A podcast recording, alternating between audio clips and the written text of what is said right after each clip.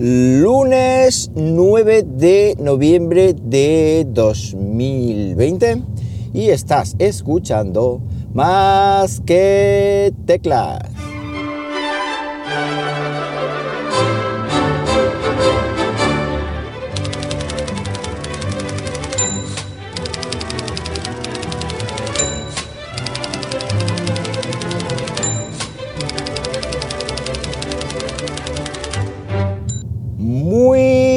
Días, las 7 y 46 de la mañana.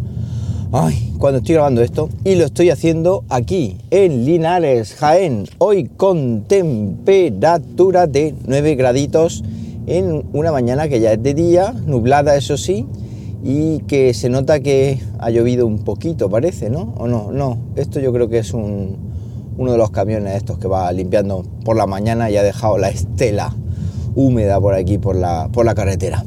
Bueno, ¿qué tal el fin de semana? Espero que hayáis descansado, eh, espero que no hayáis salido demasiado, para ser sincero, porque con la que está cayendo, madre mía, cualquiera sale a la calle. Esto, aquí en Andalucía están eh, planificadas nuevas restricciones a partir de mañana con un toque de queda todavía más largo, es decir, entrará en vigor a las 10 de la noche y, eso sí saldrá el toque de queda a las 7 de la mañana, con lo cual cuando yo me levante mañana pues voy a entre comillas violar ese toque de queda porque yo salgo de mi casa sobre las 7 menos 10 o por ahí, pero bueno, eso sí, ya sabéis, con causa justificada, eh, para ir al trabajo. Bueno, pues nada, que nos ha tocado vivir esto, a ver qué le vamos a hacer.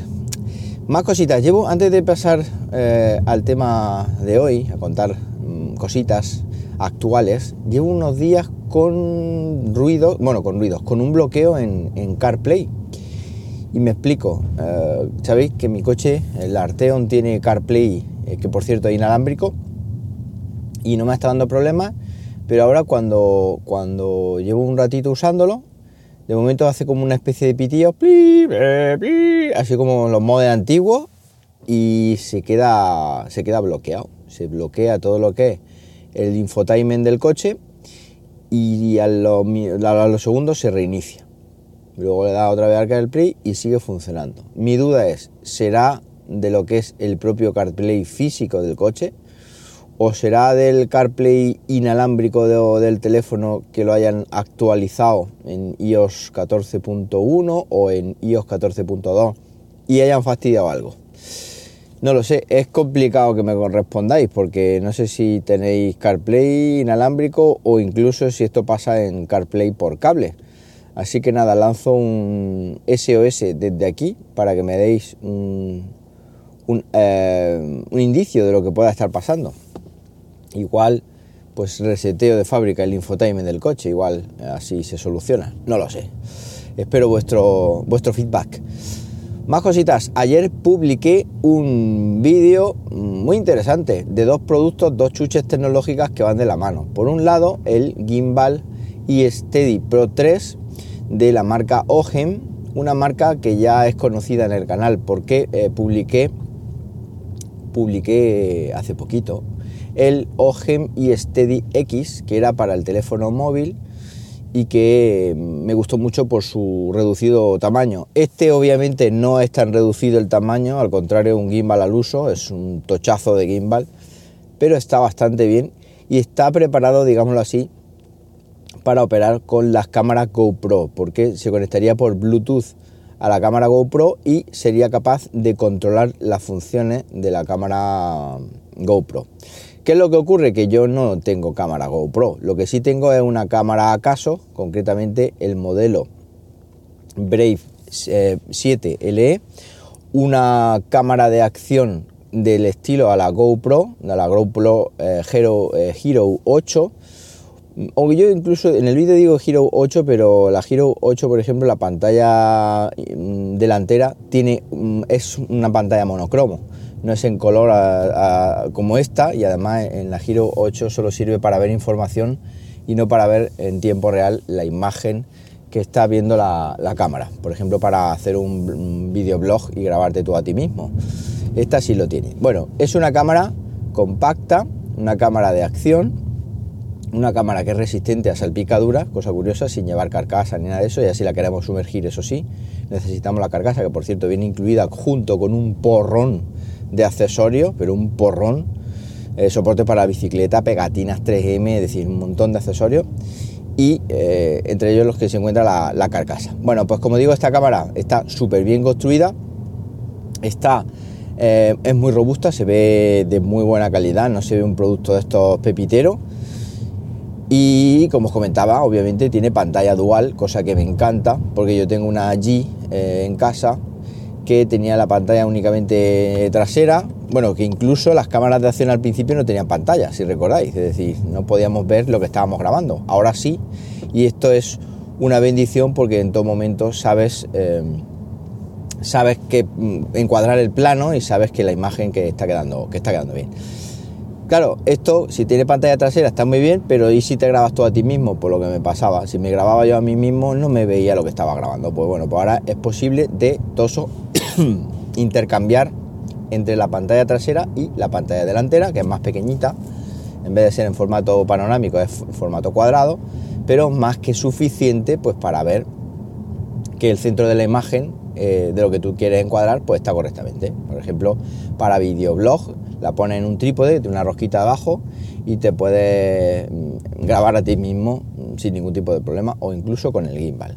Que por cierto, pues con el gimbal ambos dos funcionan muy bien, muy bien, como podéis ver en el, en el vídeo en cuestión. Así que nada, eh, os voy a dejar el enlace y darle mucho cariño, darle mucho cariño, darle muchos likes a este vídeo porque creo que se lo merece. Sé que es un vídeo a lo mejor que no es o no levanta un interés general y por eso necesita un empujoncito de vosotros más que teclero. Por cierto, por cierto, hablando de YouTube, hablando de YouTube, eh, sí, sí, he llegado o he sobrepasado los 50.000 suscriptores. Muchas gracias, un aplauso para vosotros, eso sí porque sois vosotros lo que hacéis artífice esta cifra, los que habéis hecho artífice, los que sois artífices se dice, de esta cifra tan maravillosa y tan redonda. 50.000 suscriptores. O sea, esto sí me lo dicen cuando yo empecé a hacer vídeos en YouTube, pues eh, así más en serio, yo diría que cuatro años. Yo diría que cuatro años. Pues si me lo dicen hace cuatro años que ni me lo creo. Porque entonces, pues, cuando yo llegué a mil suscriptores, eh, para mí era un logro, madre mía, mil personas me siguen, eh, mil personas están ahí eh, apoyando mis vídeos, una pasada. Ahora eso se ha multiplicado por 50 y ya tengo 50.000. 50.000 suscriptores en un, en un canal modesto, en un canal de un profe que, bueno, no se gana la vida con YouTube, no gano la vida con esto, sino que mm, ya sabéis que soy profesor, profesor de ciclo formativo, lo digo por si alguno llega nuevo y todavía no lo sabe pero un canal que bueno me da para sacar algunas perrillas para chuchas tecnológicas, obviamente mm, persigo el ansiado y añorado yate que no termina de llegar, pero bueno, con ese dinerillo que me va sacando para chuches tecnológicas entre la publicidad y lo que es los enlaces afiliados de la chuche, pues me da para seguir haciendo lo que más me gusta, que es probar cosas y probar chuches tecnológicas y probar tecnología. Y esto pues lo hago prácticamente a diario y soy muy feliz con ello, porque es que me gusta la tecnología más que un tonto lápiz, como dicen. Entonces, pues bueno, voy invirtiendo. Bien es verdad que algunas veces, pues por ejemplo, eh, cuando he cambiado la cámara hace poquito, que me he gastado mil pavos largos, pues te cuesta los dineros, pero bueno, es asumible porque luego excita mucho ver esta gran cantidad de gente que te sigue. Así que nada, mil gracias, mil gracias. Ahora, por supuesto, no nos quedamos aquí. Es decir, no, eh, ya he llegado a los 50.000, ahí te quedas. No, no me quedo aquí. Ahora vamos a por los 100.000. Soy muy ambicioso y vamos a por esa plaquita que siempre he visto muy lejos, esa plaquita que te da YouTube, que me encanta, a mí todas estas pijoterías me, me gustan mucho y esa plaquita conmemorativa de los 100.000 suscriptores pues está ya a la mitad. Es decir, ya solo falta la mitad para conseguir la placa. Por supuesto, esto no se va a conseguir mañana.